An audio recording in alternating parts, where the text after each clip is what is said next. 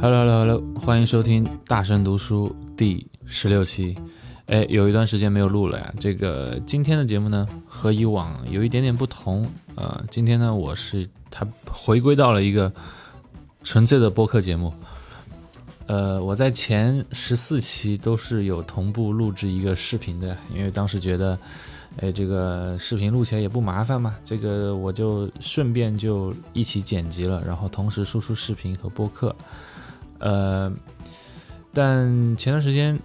嗯，特别忙，然后呢，就出了一次出了一次差，出了好几次差吧，然后就发现，你在外面还要保证录视频的话，实际上是。很难的。然后。因此这件事情多录多录一个视频，这个想法呢，就成了我做这件事情的阻碍，这是。其一。呃，第二个原因就是，我发现，呃，最近，嗯，如果我凡是为了读书，因为我之前想日更嘛，那么我读书就是要做第二天的节目，这件事情其实给我读书这件事情也造成了很大的负担。我以往是每天晚上都要看会儿书的，但最近由于呃，可能是这个潜潜意识里面认为我这个读书是为了完成一个第二天的任务，因此的话，我反而更加难以坚持了。主要，呃，主要也是因为最近也有一个工作项目一直在忙，其实这个工作项目至今也没有结束啊，但是最近的进展不是很顺利，所以呢，就导致我这个读书的这个节目以及读书的这件事情呢，甚至都有些停滞。但是好歹呢，还是要把这个节奏。慢慢的找回来，这也是，呃，可能我们会反复经历我吧，我会反复经历的一件事情，就是你会渐渐的有一些很好的习惯，维持一段时间，然后渐渐的脱轨，然后呢，在可能在某一天，哎，突然大彻大悟，还是把这个节奏找回来。OK，今天呢，就是我把这个节奏找回来一天，然后我也做了一些调整，就是这个会在这一期节目里面呢，呃。慢慢的呈现出来，它调整是什么？那以上就是我为什么停了这么久的一个原因了。然后，呃，第二个就是说，呃，我现在改了录法了，它就是一个纯粹的播客。那么我就不发 B 站了，我之前是发 B 站的，因为 B 站是有画面的。那之前之后呢，就只是作为一个播客节目，会在呃喜马拉雅以及各种泛用型的播客客户端都能够收听到。哎，OK，好了。那么下面我们就进入正题。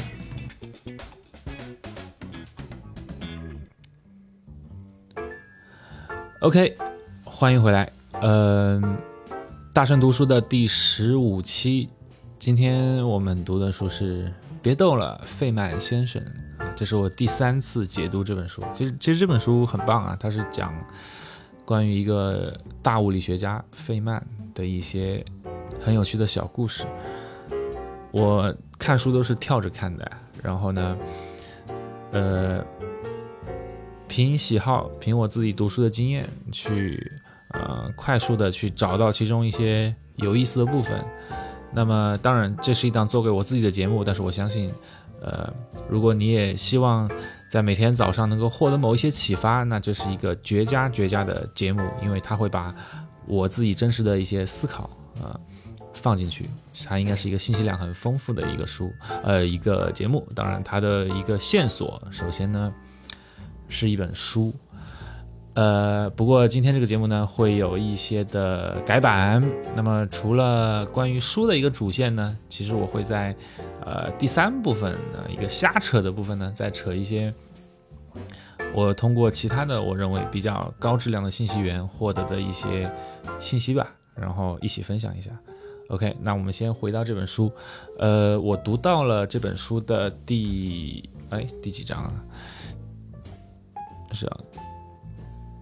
我读到这本书的第二部分，在普林斯顿大学的岁月，它的第一个小节，这个小节的标题名就叫“别逗了，费曼先生”，是这本书的书名。OK，交代一下前情，费曼，交代一下前情，呃。费曼最开始是在麻省理工大学念的一个研究生，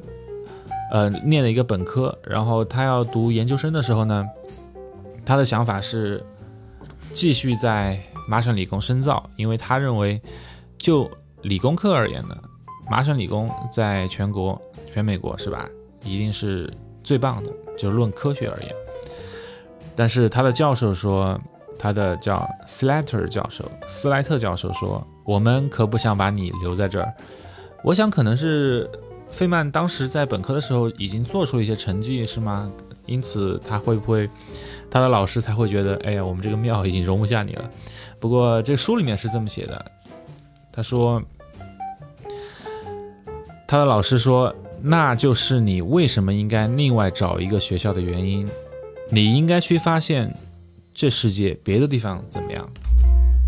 写的非常的朴实啊，呃。正是由由于费曼认为麻省理工就是全世界最好的学校，所以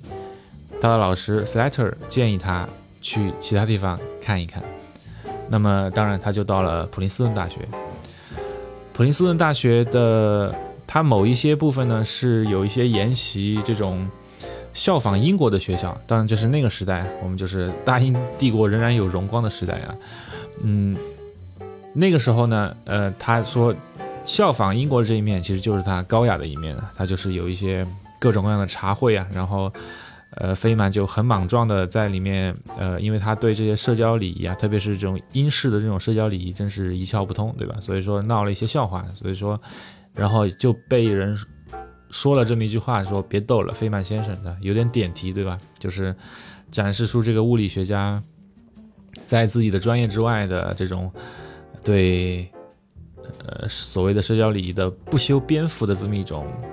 态度，对吧？OK，但是我开始说了，普林斯顿大学有它高雅的一面，言下之意是就是说呢，也有它凌乱的一面。然而，其实正是这凌乱的一面，非常的吸引费曼。我再摘读一小段的原文。我走到大厅尽头，进了门，在十秒钟之内，我明白了为什么普林斯顿正是我该来的地方。我上学，这就是最好的去处了。这房间里到处拉着电线，开关在电线上吊着，冷却水从阀门上滴答着，满屋子都是东西，都晾在外头，到处都是桌子，上面堆着工具。这是你看到过的最凌乱不堪的地方。整个加速器占了一个屋子，那可真叫一个乱啊！这让我想起了我家里的实验室。麻省理工学院没有什么东西能让我想起家里的实验室。我突然意识到，为什么普林斯顿能出成果？他们是用这设备干活呢。他们建造的这设备，他们知道哪儿是哪儿，他们知道一切是怎么运作的，用不着麻烦工程师。有工程师的话，他也在那儿干活。他比麻省理工学院的那个回旋加速器小得多吗？它是镀金的吗？恰恰相反。在他们想修理一个真空罐的时候，就在上面滴一点干肽树脂，因此地板上就滴着干肽树脂。这很好呀，因为他们用这东西干活。OK，这是我摘录的一段。呃，有一句话非常的给我留留下深刻的印象，就是费曼说：“我突然意识到。”为什么普林斯顿能出成果？因为他们的实验室，这是我的解读了。因为他们的实验室就真的是用来做实验的，他们不在乎这个实验室干不干净或整不整洁，这个回旋器有没有镀金啊，不在乎这些东西，而是说，他们真的是把实验室作为一个工具来帮助他们出成果，呃。这就是我要讲的这本书的这一部分。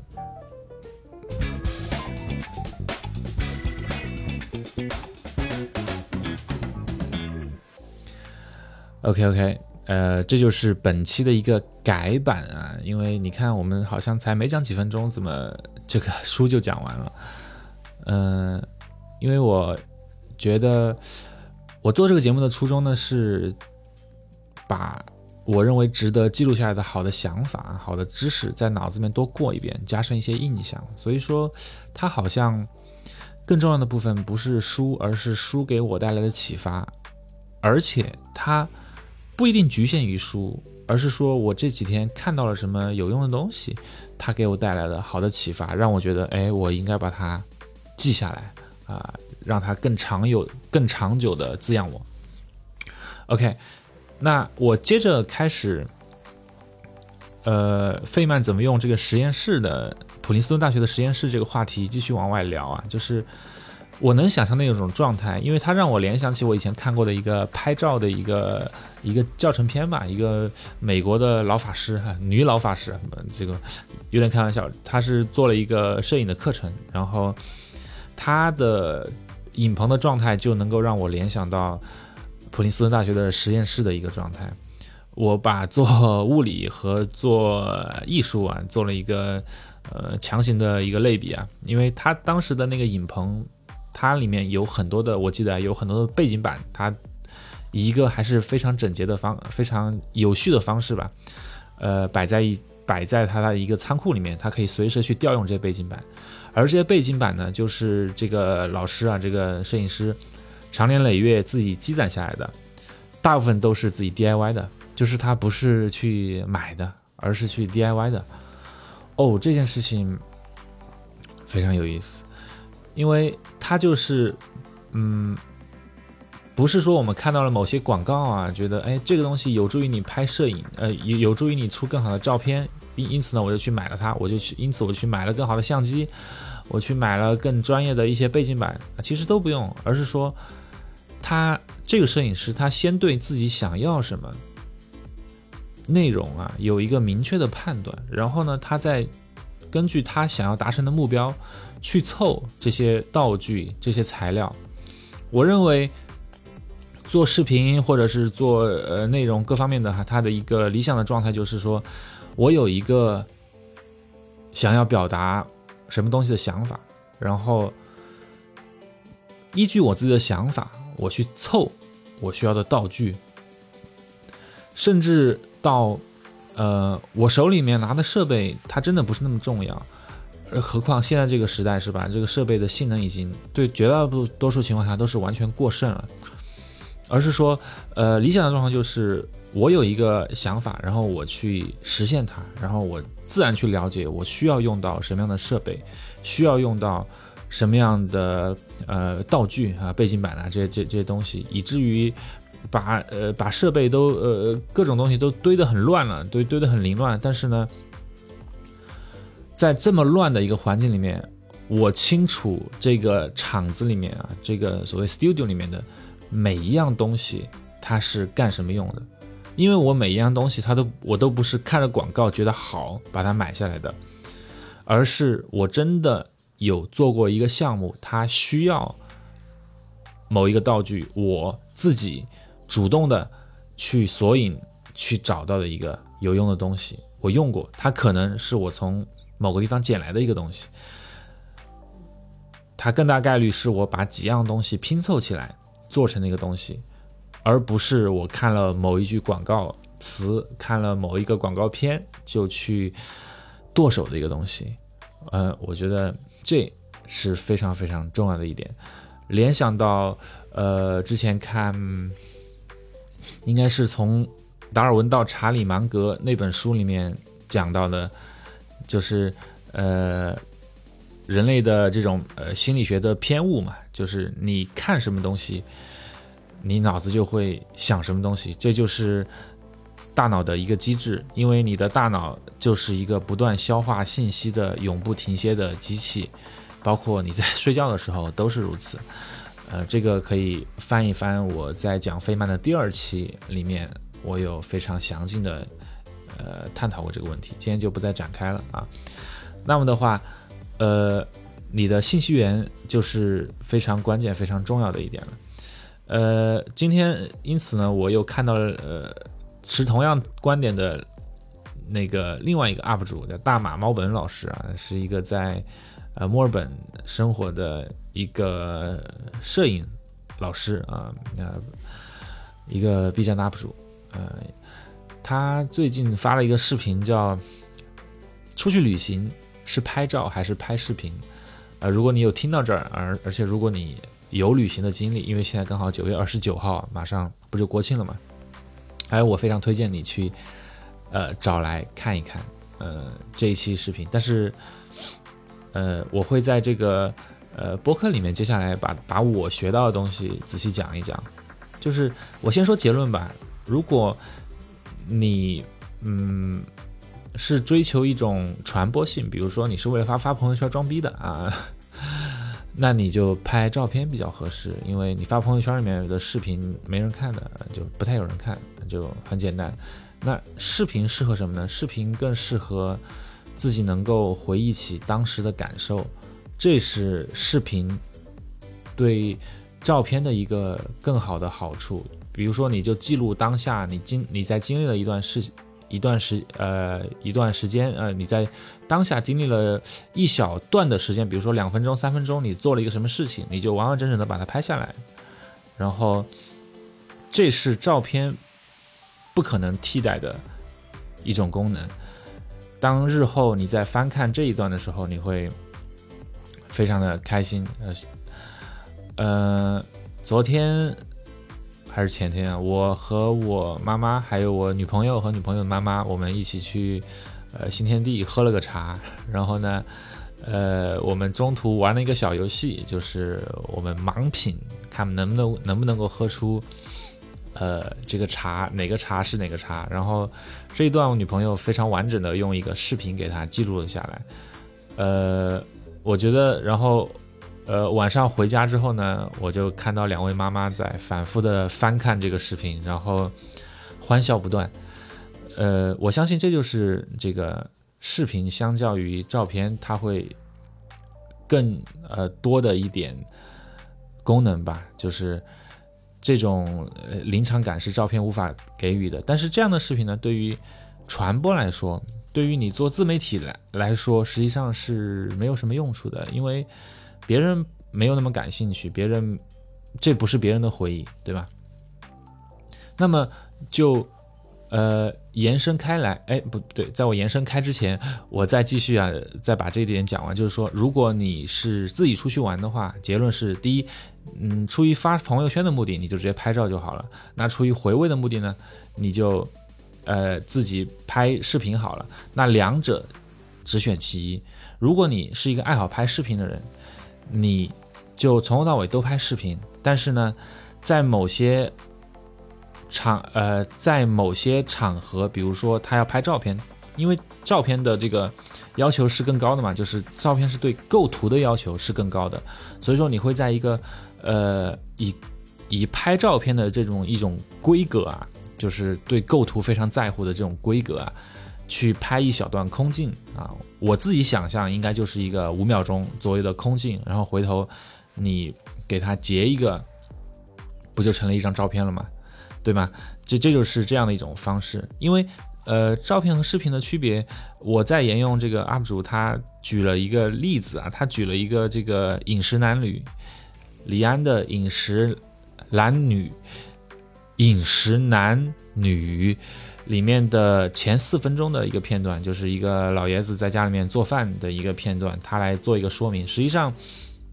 呃，我我的脑子里面有很强的画面感，因为我对这一段非常的熟悉啊。他其实，呃，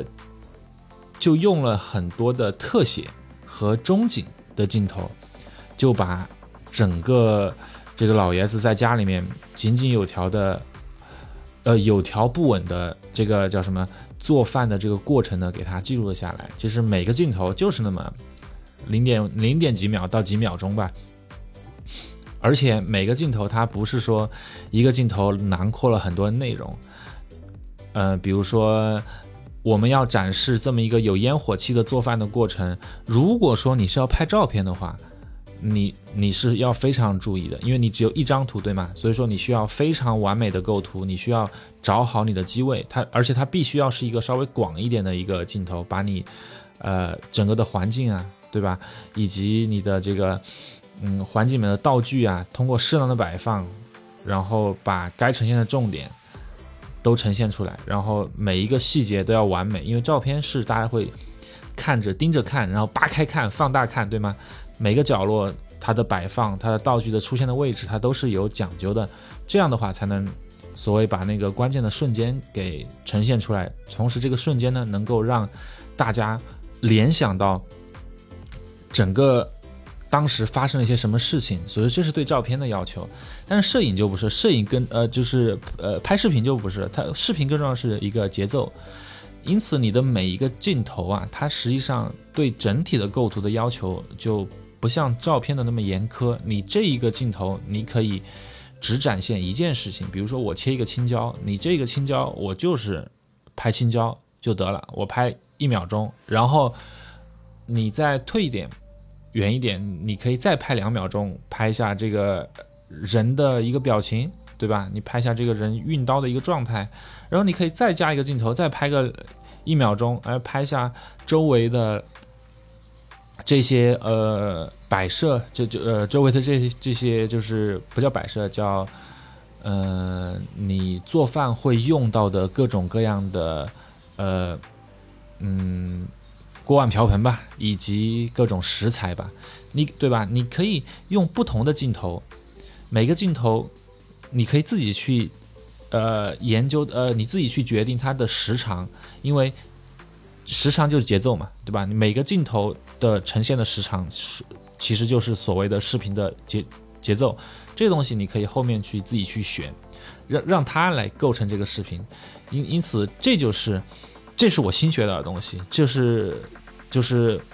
真的懂的人才能够把它说的很简单。我就是终于遇到了一个真的懂的人，把拍视频还是拍照片这件事情说的很简单，就是这有他们的区别。OK，照片要求更好的构图，要求一个瞬间囊括足够的信息量，而视频要求每一个镜头讲清楚一件小的事情，然后通过切换镜头来呈现。那一小段时间发生了什么事情？当然，这就是呃，我们从作品的角度讲啊，我们因为我们在讨论作品，而如果你只是为了呃，你是为了记录，你是为了回忆起当时发生什么事情，那就是，那么我们的建议就是，如果你正在体验一段非常非常不寻常的一个体一个经历，不管是呃。呃，去旅游的某一个，我不知道某一个特别惊心动魄的一个项目，比如说你就在呃蹦极，对吧？你完完全全可以一刀不剪的把整个过程完全拍摄下来，然后在日后它会成为你非常非常宝贵的回忆，因为通过这个这一段可能长达几分钟的视频啊，你能够非常完整的回忆起。当时的情绪状态，啊，所以说这就是，呃，视频、照片的三种呃用途吧。那么我在就，呃，说到这儿，我再说最后一个话题，还是和这个视频相关的，就是我自己是一个，呃，我自己定位啊，我觉得是一个做视频自媒体的人。然后，呃，最近呢，最近。有一个我非常相当于是启蒙我的一个 vlogger，对吧？做做 vlog 的人叫 Casey Neistat，他回归了。所谓回归是什么呢？就是他曾经非常频繁的更新，然后后来呢，他他在纽约哈，后来他搬去了洛杉矶，然后他就呃停止了这种频繁的更新，可能一年就更个几次。然后现在他回到纽约，然后。他整个人又被重新点燃了，又在以非常高的频率，就是一周几更的这种频率在更新视频了。呃，然后他在回纽约的他那个新的 vlog 里面，他说：“哎，纽纽约这个地方，他说了一段非常感人的话呀。他说，好像呃，我只能说个大概了哈，大概意思就是，呃，人就是要不断的去出走的，去到一些新的地方，去探索新的地方。”就像就像我们讲这本书里面，费曼的老师，呃，鼓励他去探索新的地方，因为他当时认为，呃，麻省理工大学就是全世界最好的这个科学学科学的地方，对吧？他说，正是因为你这么想，所以说我建议你出去看看。哎，呃，Case 也提到类似的事情，就是人是在出出走的，但是呢。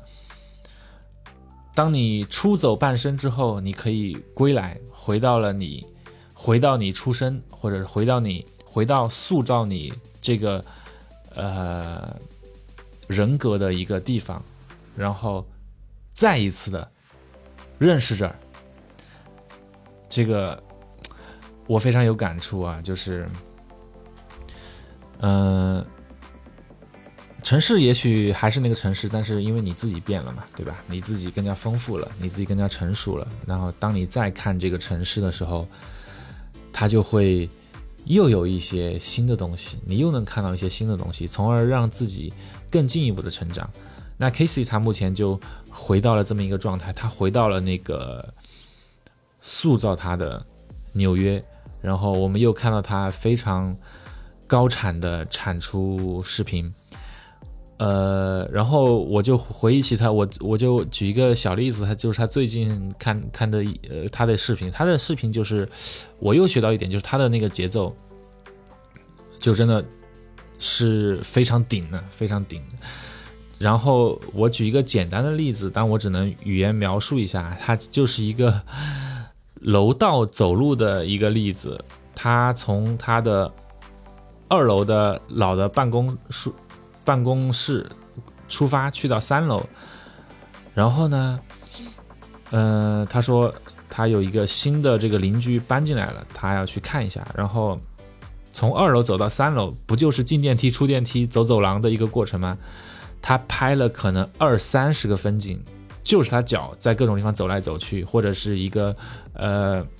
嗯，把相机提前的放在某一个角度，然后拍他从侧面走过去，或者迎面走过来，或者，或者呃呃，或者从镜头前往往往往外走，就这各种各样的镜头拍了二三十个。我当时就纳闷，这么一个破走道有必要拍这么多吗？对，但是 OK，所所所以人家就是 King of Vlog 对吗？他拉开门，揭晓了他这个邻居是谁。他这个邻居呢，就是他老婆，这个太妙了。他故意的把这个，呃，叫什么叠加悬念的这个过程，故意做的很长，让让人觉得就就然后他当然他有一些背景音效啊，各种各样的来配合来烘托这个氛围，然后哎揭开谜底哦，原来他的新的工作室的这个邻居就是他老婆，嗯，然后就让人回呃。让人回忆起整个故事，为什么他和他老婆，呃，同时回到了，呃，为什么他回到了纽约？就是因为他和他老婆，他们都是在纽约认识的，然后一起在洛杉矶生活，也生活的非常开心，也并不是不爱洛杉矶啊。哦，并不是不呃不哦，好像不是洛杉矶，是加州的某个海滨小城市，小某个海滨海滨小城市啊，不是洛杉矶，是加州。呃，然后他就说。因为他们回纽约的重要原因是他和他老婆达成了一个共识，就是他们都非常的想念纽约，并不是他个人想念纽约。因此，他老婆回来之后，仍然是在纽约也开了自己的一个 studio，自己的一个工作室。因为他好像是做之前是做珠宝相关的一个事儿的，然后现在他把他这个工作室搬到了 Case 的楼楼上。那所以说这一小段故事。他就通过这样的一种方式来呈现，然后我们再去套用一下这个开始说到的视频，其实重要是节奏，而每一个视频的构图就不如照片要求的那么明确，呃，要求的那么苛刻。你每一个你每一个 shot 里面，你只要呈现一件事情就好了。就像开始 Casey 的这一小段十多秒啊，可能十多秒，几十个镜头。每一个镜头里面其实就是拍了一个很简单的东西，就是环境也没有什么环境，就是一个走道，对吧？他就拍了他的脚，他就拍了他的背影，就拍了这些东西。但是他通过一连串的这种组合，呃，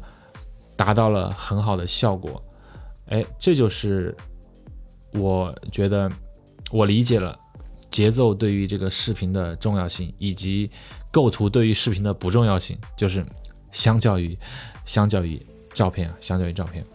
，OK。如果而而且如刚才所说，如果真的是遇到那些千载难逢的，就是拍照片很好的那种构图的这种场景，你就直接你就直接拍一个三秒钟的视频不就好了吗？哎，这一点就让我延伸到我最后要讲的一点，就是嗯，我先说一句总结性的话吧，就是能够对于自媒体来说，能够持续产出的好内容，其实是对当下生活状态的自然表达。能够持续产出好内容，是对当下生活状态的自然的表达。因为你只有能够自然的表达，它是自然而然的表达，它才能够让你持续的产出。那如果它这是一个好好的内容，那你首先你得生活在一种能够促使这种内容产生的呃好的生活状态中，它可能就是一个地方，比如说像费曼在普林斯顿大学的拥挤不堪的。凌乱不堪的，但能够让他回想起自己家里的实验室的那个实验室，或者是对于 Casey 的，呃，回到了他塑造他的那个纽约，那或者是对于你，对于我来说，找到那个能够给你灵感，嗯，能够，呃。让你过着一段值得被大家知道的、值得被大家了解的一段生活，以及，呃，或者是说，你我们进入到这样一种环境、这样一种生活状态，在这样在这种状态里面，它能够呃高效的产出一些值得被大家知道的一些内容，我觉得这个是重要的。就是如果说，